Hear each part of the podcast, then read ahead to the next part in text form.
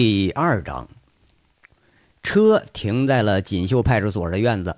车门打开之后，杨伟直接跳下来。这个刷着白石灰墙的院子，对他来说，哈，比自己住那地方他还熟悉。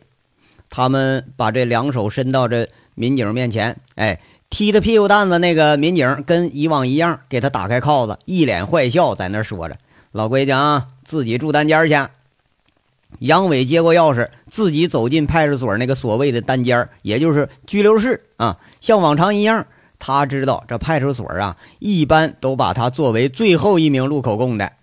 以往要进来呢，起码得关上个一天，哎，直到有人来交罚款，这才放人。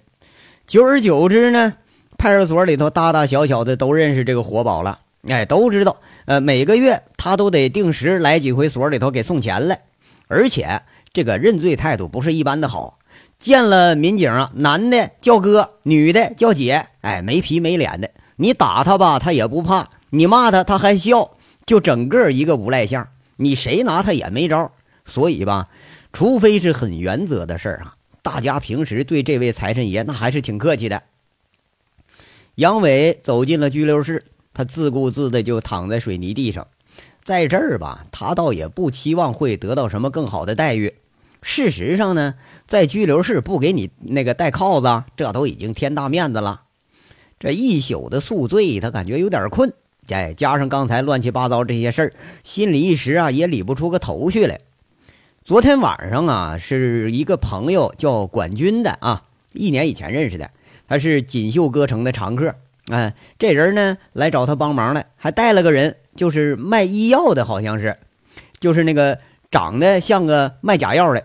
后来吧，喝着喝着就有点喝多了，倒不是说杨伟喝多了啊，而是管军和他那朋友喝多了。俩人呢说也没说清楚，这三个人就是在包房里头胡侃了半宿，哎，没睡多大一会儿。杨伟本来呀是晨练以来呢，就就就寻思回去睡觉啊，没想到说路上出了这事了。想着想着。这杨伟的确也不善于动这个脑筋，然后就昏昏沉沉的睡过去了。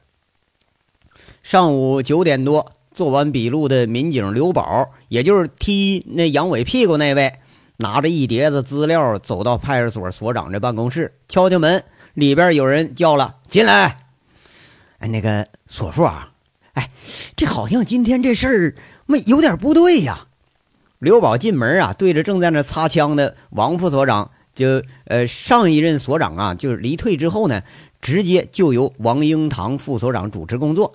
正式任命还没下来的时候，王英堂还是坚持让他叫呃，大家叫他副所长。王英堂抬头看一眼，继续擦擦枪。呃，咋回事啊？说说看看吧。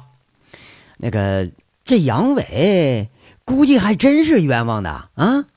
这刘宝说着啊。刚才呀，对现场那几名围观者进行那个笔录了。哎，事情起因呢，是由于杨伟不知道怎么着就穿了件城管的衣服，商贩们又看他一个人落单了，就想起哄啊，给他撵走，吓唬吓唬他。结果呢，没吓跑杨伟，反倒是被杨伟给吓住了。不过看这笔录啊，杨伟这次确实没打人呢。嗯，这小子转性子了。那位坐地上那老汉，他怎么回事？他是啊。王英堂一听到这儿，稍微有点兴趣了。估计这是头一次听说杨伟没动手。他呀，他是那个某某乡那个农村进，就是农民进城来卖萝卜来了，胆儿挺小，估计是头回进派出所。据他说呀，杨伟是揪住了他的领口，他自己害怕呀，就假装被打了，自己赖到地上的。根据这杨伟平时的表现呢，估计是真没打他，要不不能是这样。刘宝在这继续说着：“这个杨伟啊，他是无比的了解，最差的结果那都是鼻青脸肿啊，这不伤人的事儿还真是罕见了。”哎呀，得了，没什么大事啊，这几个卖菜的就都放了吧。王英堂有点心不在焉的说着。这个转身要走的刘宝在这说：“啊，行，那那个杨伟呢？杨伟也放了吧？”放，你放放试试。那货就一搅屎棍子，没理他还得搅三分呢。现在你说没事了，你放他，他不讹你才怪呢。王英堂继续说着：“给我关着啊！等会儿我处理。刘宝啊，出门以后，王英堂把这擦好的六四式别进腰里头，自言自语的在这说：“得亏这小子今天没打人啊，要不这可是真麻烦了。”这事情弄清以后，他这心也放下来了，点上一根烟，美美的抽一口。他就想着，前几天市里头才下了紧急通知了，要各基层派出所严密控制群体性事件。哎，你要在这风口上，自己辖区真出个什么群体事件，或者说集体集团械斗什么的，那他这个副所估计永远那就这挣不了。这其实这都小事你不服挣小事卷铺盖卷回家还都非常有可能。其实呢，王英堂自己他也是个退伍兵。啊，不过这社会这个大熔炉啊，早就磨掉了军人的棱棱角角。看看自己那微微隆起的小肚子，这肚子是喝酒喝的；摸摸那有棱有角的脸上，现在是满面的油光，那是营养太好给催的。笔直的腰杆啊，已经开始有点驼了，那是啥？每天见上级领导点头哈腰给弄的。以前吧，这俯卧撑能做两百多。二十米手枪速射能打到一百八十环以上，可以就是近两年呢，他难得开一枪啊，手上的那茧子早都不见了。王英堂经常看着自己越来越厚实、越来越柔软的手，他心里就想：这他妈的人常说这美女养眼，说不定啊，这美女也养手呢。自己这手怎么就越来越软呢？手上这胳膊什么的也越来越使不上劲儿，说不定这就是经常摸小姐的手啊，摸小姐的胸那起的副作用。今天早上这个事儿，那可是真让他出了一身的冷汗呐！这让他想起来前段时间外界传的沸沸扬扬的群体性事件啊，起因呢是出租车司机对市里这个费用政策不满，上千辆车把市委黄花街路段给围了个水泄不通。一想起那天那黑压压不知道多少人，王英堂心里就觉得虚的厉害呀。那天呢，他们锦绣派出所接到支援命令以后，六个人根本就连街区都没进去呀，愣是被堵在街口上，一动他都动不了。那一瞬间，国家机关里头平日里的震慑力仿佛都失效了，连街上老大妈都敢指着警察鼻子骂人。你更别说一些平时就唯恐天下不乱的那坏小子，那是偷机会摸空啊，就砸石头、啤酒瓶子什么的。他当时就想：完了，完了，这他妈弄个什么因公致残什么的，那可都完了。就那一刻，他觉着自己十年前的勇气呀、力量都没了，一切都显着是那么的苍白无力。最后还是武警出面干涉了。市长、市委书记做出了承诺之后，这才平息了这次群体事件。当时，王英堂看着那荷枪实弹的防暴武警，那股逼面而来的杀气，那种震慑一切的雄悍，他就觉着自己惭愧的厉害。想想自己好歹也当了五年兵了，这简直把年纪都活到狗身上去了，跟人家那都根本没法比呀。这件事以后。王英堂就常常反思自己，在公安局，你说他好歹也是挂得上号的呀。甚至有人盛传他将呃当上下一任的那个进了市局刑侦大队的人选。不过他并不看重这个。这几年啊，在这个被称为全市最乱的锦绣区，号称三晋第一红灯区，甚至啊在网上都能查到这里娱乐项目的介绍。这辖区里头。有九个洗浴中心，六个洗脚城，十二个歌城，那后台是一个比一个大的吓人。你要抓吧，你还不敢抓；打吧，还打不绝。其实吧，打也没用啊。收拾了姓王的老板呢，说不定又会又来一个后台更大的张老板、李老板什么的。这是他一个小所长管不了的，何况他还是个副的，是不是？当然呢，身处这里啊，好处也是显而易见的。最起码经费问题咱不愁，没钱了啊！晚上出去半小时就能那提溜回来一串卖淫嫖娼的，光罚款那都不是个小数啊！可是呢，怕就怕抓个大头回来。这年头啥事都有啊，指不定一不小心惹上了哪尊大神，给你派出所穿个小鞋，那就麻烦了。上一任所长啊，就是因为关一个歌城好几天，给人家弄关门了，惹了市里头一位后台老板，直接给你撸了，回家养老去了。他可不想说惹这骚事儿啊。比如说哈，今天早上抓的这个杨伟，他就知道这是个惹不起的主。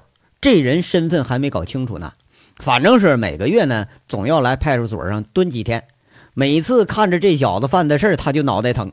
你要说大吧，他不大；说小吧，还不小。哎，打个架，收个保护费啊，敲个诈，每个月反正都少不了几回。哎，反正能想到的坏事他都准参与。什么？他属于就是那种小错不断、大错不犯那一类。你要按正常判啊，呃，少数的也能够得着两年劳教了。可是每次都是不了了之。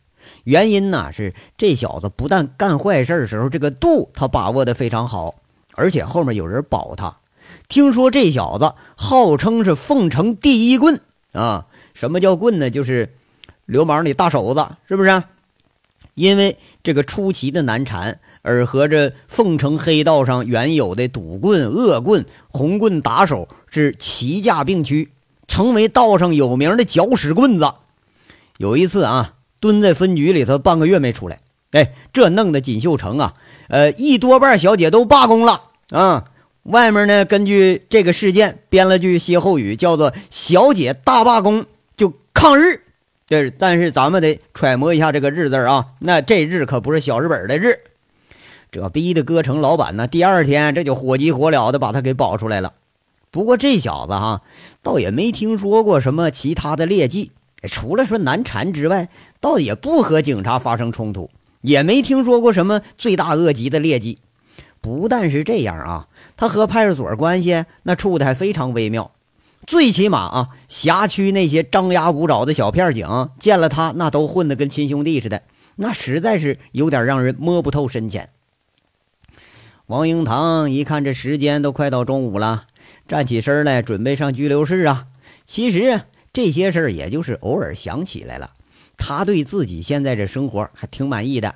每天你看小酒喝着，小钱收着，小姐陪着，哎，隔三差五领着手下咱腐败他一小回。那你其实男人嘛哈，谁不好这一回呀？啊，只要不触及法律底线，他倒是也愿意说省一事少一事哎，那个杨二毛，起来，你给我起来！王英堂一进拘留室。踢了踢正在打着呼噜、流着口水的杨伟，他心里想着：“哎，真是傻小子，火力旺哈，逮哪儿睡哪儿，这地方他都能睡着。”嗯，谁呀？哎啊，王王王所富啊，咋的了？开饭了？那我还没睡醒呢，这个呀。这打着哈欠的杨伟坐起身了，掺杂不清的开始说话：“不是怎么的，二毛啊，准备常住了？”王英堂看着他说一句：“哎哎，索富啊，你不是准备再关我几天吧？我这一大摊事儿呢，我可啊！”杨伟这一咕噜爬起来了，在这说：“索富啊，今天这事儿可真不赖我，我也没弄明白怎么回事，我真冤枉啊，冤枉啊！哎呦我去，你哪次不是冤枉的呀？”王英堂加重语气，把这个“不”字儿给他拉长了。“哎，不不不是不是，王索富，王叔。”哎，您看，你看啊，以前咱不说，咱就说这次，那天地良心，我真冤枉我。这杨伟啊，见着王英堂，根本就不信他说的话呀，有点急了，心里头还真担心自己被这不明不白关几天呢。他忙不迭的给这王英堂说好话，这索富直接都当熟了，拉倒啊，少跟我套近乎扯淡。王英堂不耐烦的打断他的话，说着：“那就事论事啊，这次呢。”我也懒得审你，老规矩啊，拘留七天，罚款一千。那个两条路，你你你你自己选吧，你看要哪个？哎哎，刚关我两天又关，那不行啊！再说了，这几天你们天天都关着我，我上哪儿给你弄钱去啊？要钱你总得把我先放出去吧？杨伟是一脸的嬉皮笑脸无赖相，这也是他对付警察惯用的伎俩。哎，他就是让你生不起来气，哎，你也拿他没办法。哎呀，行，这次呢，看在你小子没把人打坏的份上，就放你一马。不过啊，罚款先记着，下次犯事一起交啊。王英堂心里暗笑啊，这杨伟是进了套了啊！最起码他不会纠缠着抓错人的事了。这小子呀，就怕被关起来。哎，你关起来哪儿也不让去，是不是？这拿着软肋，这说人，哎，一拿一个准儿。他看着杨伟，一挥手：“早点滚蛋啊！别让我看着你心烦。”哎，好嘞，哎，这就走啊！杨伟呢，估计每次最爱听就这句话，马上高兴的往外走。